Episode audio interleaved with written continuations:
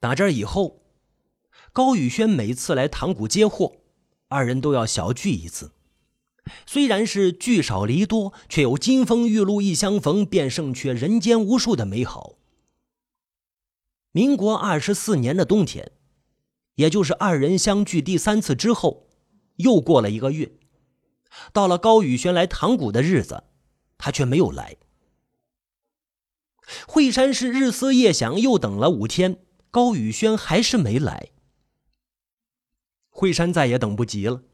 就天天去码头等候，可是他在码头又整整等了十天，仍不见高宇轩的踪影。惠山猜想，他肯定是出大事了，不然不会不来的。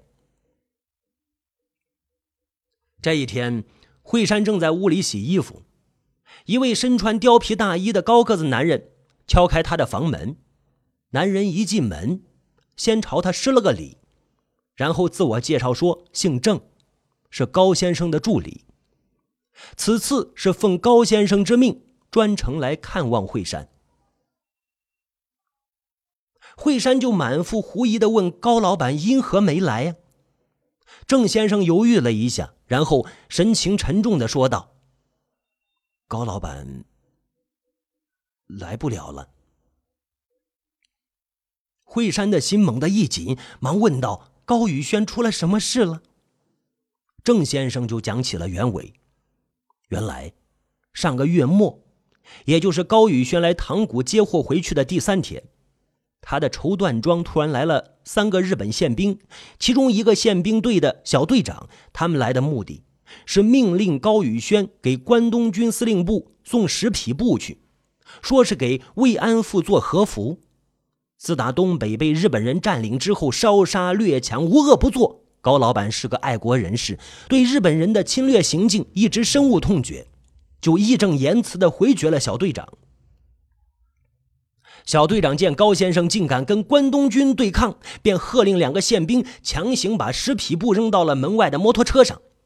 高宇轩见日本人竟然在光天化日之下打劫自己的店铺，就与两名伙计同宪兵打了起来。双方在厮打过程中，高宇轩的腰部被宪兵的枪托严重砸伤。后来经过医生诊断，腰线全部折断了。从此以后，他再也站不起来了。惠山听郑先生讲到这里，觉得天仿佛塌下来一般，哭泣道：“说出了这么大事，我要去看看他。”郑先生连忙制止：“你，你既不是高家的亲眷，也不是合作的商家，你若是去了，高家人会对你的身份有所怀疑。”惠山就绝望的问：“难道我这辈子都不能见到他了吗？”郑先生也是过来人，十分理解惠山进退两难的心情，就劝道：“说高老板不愿让任何人看到他瘫痪的样子。”如果见到你，只能增加他的负担，还是不去为妥。郑先生说到这里，从随身的皮包里抽出了一件用手绢裹着的物品，递给了惠山。高老板担心你一个人生活有困难，特意让我给你捎来一根金条。说着，便打开了手绢。惠山望着黄灿灿的金条，哽咽着。我不能要，拿回去留着他以后用吧。郑先生长叹一声：“高先生是个负责任的男人，他跟我说没有娶你已经很对不住你了，你不收下他会难过的。”惠山无奈，只好收下金条。郑先生临走之前，又小心翼翼的从皮箱里掏出了一封信，交给惠山。高老板一直惦记着你，这是他亲笔写给你的信。惠山接过信，抚摸着信封上“惠山亲启”几个大字，哽咽住了。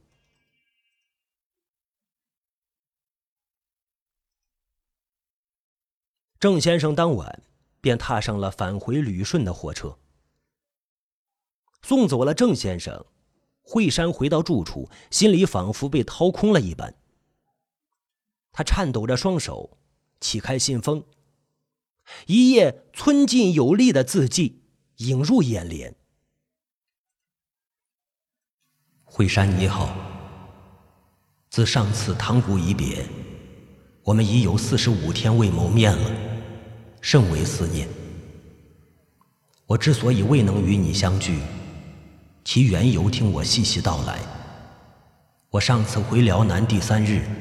几个倭寇闯到了高家绸缎庄，命我把布匹白白的献给关东军。我向来憎恨日本人，一口回绝。他们竟像强盗一样抢劫我的布匹，我忍无可忍，与日本人动起武来。在拼打中，一个宪兵用枪托砸向我的腰部，我的下肢当时就失去了知觉。从那日起，就再也站立不起来。惠山，原本我想娶你为妻，可如今成了废人，什么也不能给予你。你要保重，人生的路还很长。祝安好，勿念。高宇轩，民国二十四年冬。惠山含泪看完这封信，心如刀绞。他想去辽南看望心上人。可是自己的身份又不允许，他想给他去封信，又怕打扰他的生活，增加他的负担。毫无疑问，高宇轩亲笔写下这封信，是想让惠山彻底忘掉他。可是他是他的救命恩人，是日思夜想的爱人，那种刻骨铭心的爱，他怎么能忘却呢？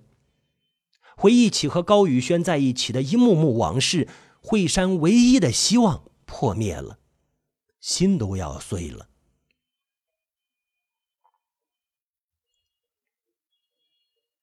既然不能与最爱的人在一起，又不能与家人团聚，活着还有什么意义？可是若离开这个世界，对爱人和亲人又有那么多的牵挂。那种剪不断、理还乱的思绪，把惠山折磨的简直欲活不成、欲死不忍。陡然间，他想到了青灯黄卷、晨钟暮鼓的佛家之地。他想用遁入佛门来解脱自己的悲伤和痛苦。于是两天后，他打点好行囊，踏上了通往河北的列车，去了南河县的白雀庵。这白雀庵。是个风光秀丽、白雀成群的佛家圣地，有尼姑百余人。他们白天参禅打坐，晚上诵经，过着粗茶淡饭、清规戒律的佛家生活。惠山历经一天的长途奔波，于太阳落山的时候，敲开了安院的大门。开门的是一位慈眉善目、体态瘦弱的老尼姑。老尼姑见是一位风尘仆仆、满脸忧伤的女人，便唤来大法师询问她出家的原因。惠山不想说出内心的苦衷，便说世间纷扰太多，向往清静生活。大法师就答应了收留他。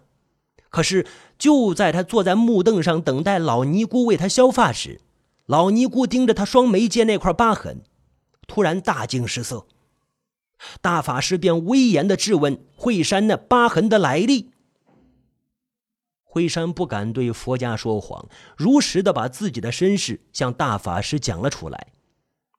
大法师听完了惠山坎坷的遭遇，并没有为他的不幸打动，反而训斥他不该来玷污佛门，说他是污秽之物。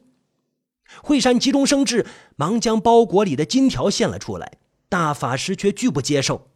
还说安堂岂是藏污纳垢的地方？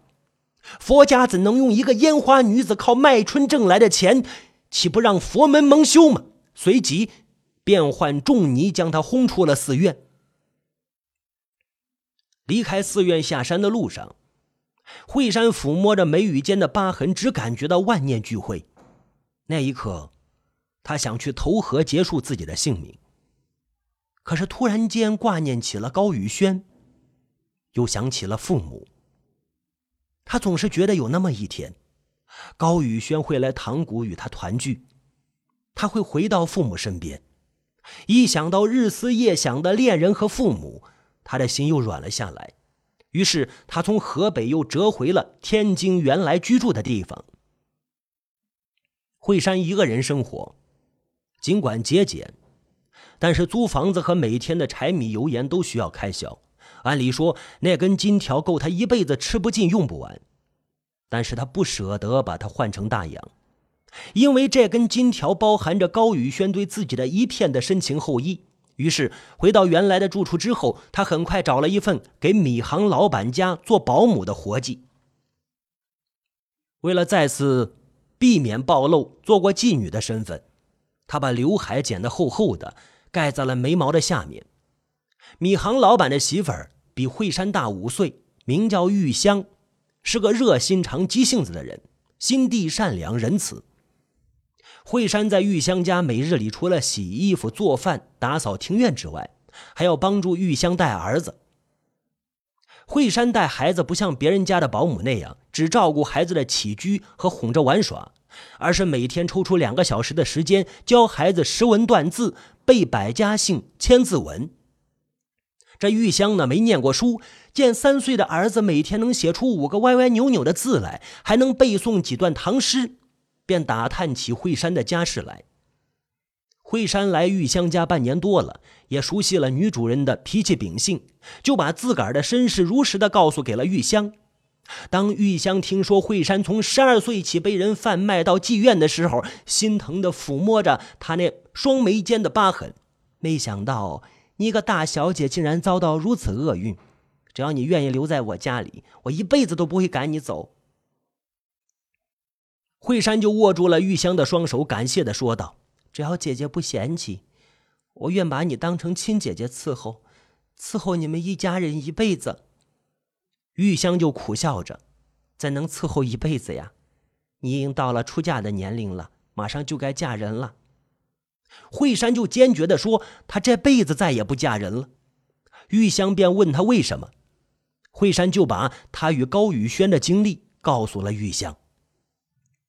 玉香听罢两人的故事，觉得他们的爱情太忧伤、太凄美，同时觉得惠山一个人留在天津太孤苦伶仃了，就奉劝他说：“既然你不能与高先生成为一家人，也别那么死心眼，人生的路还长着呢。”趁自己年轻漂亮，再找个男人嫁了吧！啊！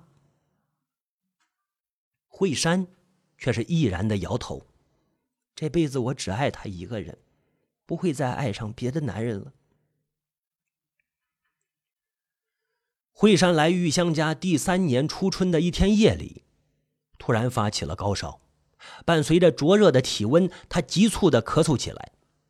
玉香来到的房间一瞧，只见惠山嘴唇暗紫，咳出的痰里还夹杂着嫣红的血丝。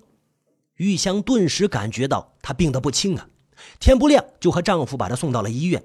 经过医生诊断，惠山患的竟然是肺痨。玉香当时就傻眼了，因为惠山那年才二十岁呀，一个二十岁的女人。正处在人生的花季，而惠山这朵花刚刚开放就要凋谢了，多么让人惋惜呀！玉香恐怕惠山知道自己得了不治之症，一面安慰他说患的是急性肺炎，一面让医生开几种好药来缓解他的病情。可是，尽管惠山每天正常服药，玉香照顾的也周到，但是惠山仍然是咳嗽不止，仅一周的时间。就瘦的呀，瘦的是皮包骨头啊！玉香知道瞒不住了，就对惠山说出了实情。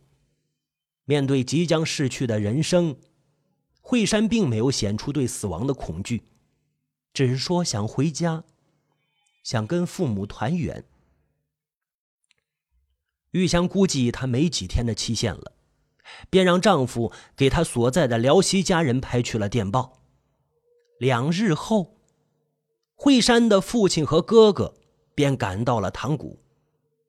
而这时的惠山已经被病魔折磨得奄奄一息了。唐庆元万没料到自己在有生之年还能见到女儿，他握紧女儿瘦骨嶙峋的手，老泪纵横。惠山强忍着嗓子的疼痛说道：“早就盼着能与家人团圆，这个梦终于能圆了。”哥哥就埋怨他，因何不早点与家人联系呢？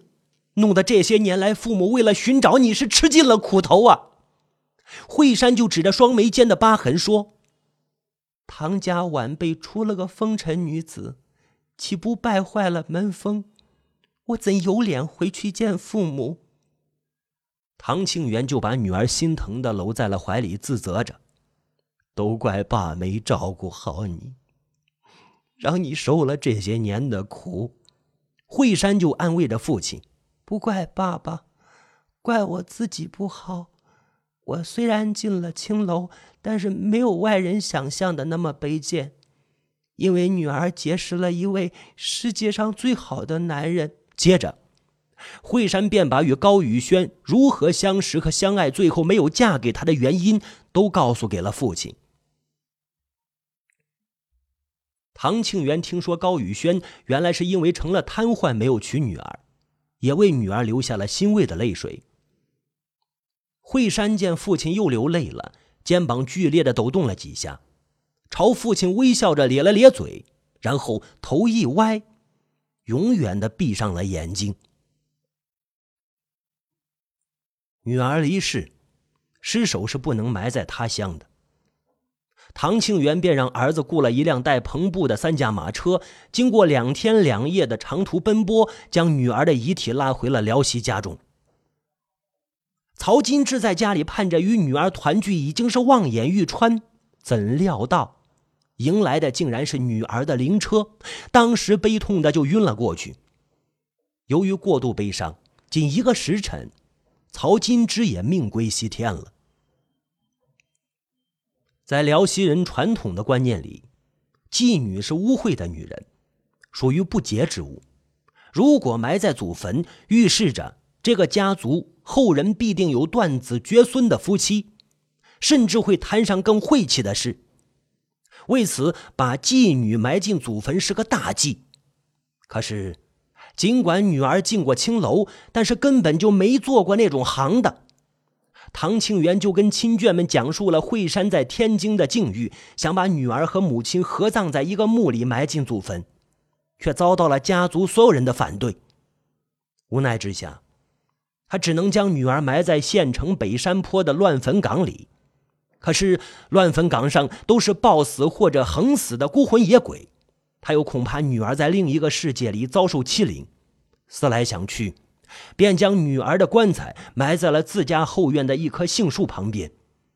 他这么处理女儿的后事，就觉得女儿没死，像和自己生活在一个院子里，陪伴着自己过着余生，心里也踏实多了。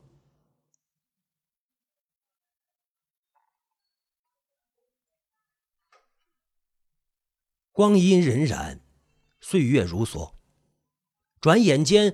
惠山和母亲去世整整三年了。这一年清明节的早晨，唐庆元早早就起床，他匆匆吃过早饭，便带着一袋子纸钱和供果，与亲眷们去了祖宗坟营地。他在一个个像小山一样的坟包上祭拜完祖先之后，又到妻子的坟头添了纸，填了把土。约十点钟，他回到家里来。到后院准备给女儿的坟添把新土，一下子便惊呆了。只见原来那一米多高的女儿的坟墓，不知从什么时候被夷为了平地，只留下一个墓碑。他忙向后院大门望去，就见大门的锁头仍然牢牢地锁在铁环上。这真是见了鬼了，活见了鬼了！青天白日里，家里竟然来了盗墓贼。自己经商那么多年，一向以慈悲为怀。从来没有得罪过任何人，怎么就被人家挖了坟了？急火攻心，唐庆元一着急，当时就晕了过去。等他苏醒过来时，发现自己躺在了自家东屋的热炕上，一个儿子和两个女儿围在了身前。他像做梦一样问儿子：“自己在哪儿？我这是在哪儿啊？”儿子说：“这是唐家大院。”他就揉揉眼睛，狠狠地掐了一把胳膊，然后便呼天抢地地哭喊起来：“是谁这么丧？尽天良，挖了我女儿的坟呐！”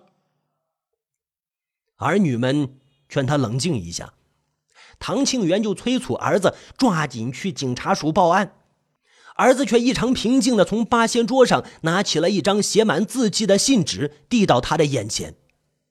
唐庆元接过信纸，定定地看着上面的内容，禁不住瞪大了眼睛。只见上面写着：“尊敬的唐老爷，您好，我是辽南旅顺口宝泰绸缎庄高宇轩的长子高原。二妈的墓，哦。”请允许我这样称呼您的女儿，唐慧珊，这是遵照家父的遗愿称谓。二妈的墓是我带人迁走的，说是迁走，实为牵强，因为我未能得到您的允诺，就把二妈的棺椁运走了。但若说是盗墓，那就冤枉我了，因为墓里的金条和银器都给您留了下来。自古以来。迁坟祭祀是每个家族的大事，可是我等不及了，因为家父高宇轩两天前的傍晚去世，临终前特意把二妈的事告诉于我，嘱咐我必须去天津找到二妈。如果我找不见二妈，父亲死都不会瞑目。他还说，与二妈在阳间未能百年好合，就在阴间结为夫妻。所以那天傍晚他刚刚离世。我就带着家人去了天津，哪知我到了二妈的居住地一打探，主人却说二妈早已到宏发米行老板家当保姆。随即我又找到洪老板家里，女主人又告诉我说二妈在三年前得了绝症故去，还说被您接到家里安排了后事。这个消息对于我来说无异于晴天霹雳。因为我万万没有料到，比我还小一岁的二妈竟然比父亲早走了三年。为了完成父亲的遗愿，我又带着伙计踏上了通往辽西的火车。因火车到辽西已经是凌晨五点，我和伙计们在县城一家赌馆打探到您家的地址之后，便悄悄来到您家的后院墙外面。那功夫，我发现您正从正门拎了个包裹，乘上了一架马车。我猜想您一定是出门祭祖去了，便与家人跳进了墙内，把二妈的墓给起了。我之所以如此急切带走二妈，是因为按照我们辽南的风俗，人去世三天之内必须下葬。如家父的遗体超过三天未能入土，他与二妈在阴间就会隔一道天河，二人六十年才能见上一面。考虑到时间紧迫，又唯恐跟您商议病骨的事遭到拒绝，我才匆匆带走了二妈，请唐老爷原谅我的草率鲁莽。不过您应该高兴才对，因为二妈总算与父亲团圆了，此事也是件喜丧。敬祝唐老爷安好。高原于民国二十七年清明。唐庆元看罢纸上的内容，望着八仙桌上黄灿灿的金条和为女儿陪葬的银盆银碗，唏嘘不已。难得高先生对女儿一片深情，竟在临终之前把心中的秘密告诉了儿子，并把二人的归宿问题交给了儿子善后处理。这是多么重情重义的男人呢？虽然二人恩爱的时间短暂。但是他们的感情比山高，比水长。女儿在那个世界总算有了个好归宿，这也了却了唐庆元多年的夙愿。自打惠山的坟墓被迁走之后，唐庆元每天去后院子散步，望着杏树旁边那块平整的土地，心里总是空荡荡的，总觉得家里缺了点什么。他想去女儿的新家看一看。跟她说说知心话，给他的房子添上一把新土。于是，一个月之后，按照高原留下的地址，他和儿子踏上了开往辽南的列车。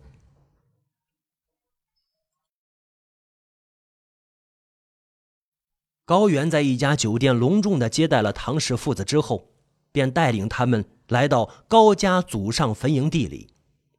唐庆元和儿子伫立在摆放着一圈花篮的新坟前，望着花岗岩的墓碑上先刻着“家父高宇轩与母亲沈秋平唐惠山之墓”几个大字时，泪水模糊了他的视线。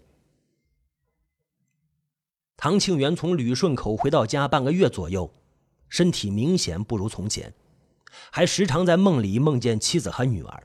不久，他便卧床不起了。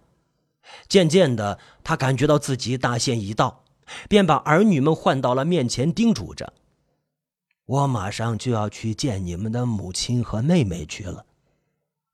我要告诉你母亲呢，惠山她出嫁了。”她丈夫是世界上最好的男人。唐庆元说完这句话，就闭上了眼睛。他去世的神情很安详，嘴角还挂着笑。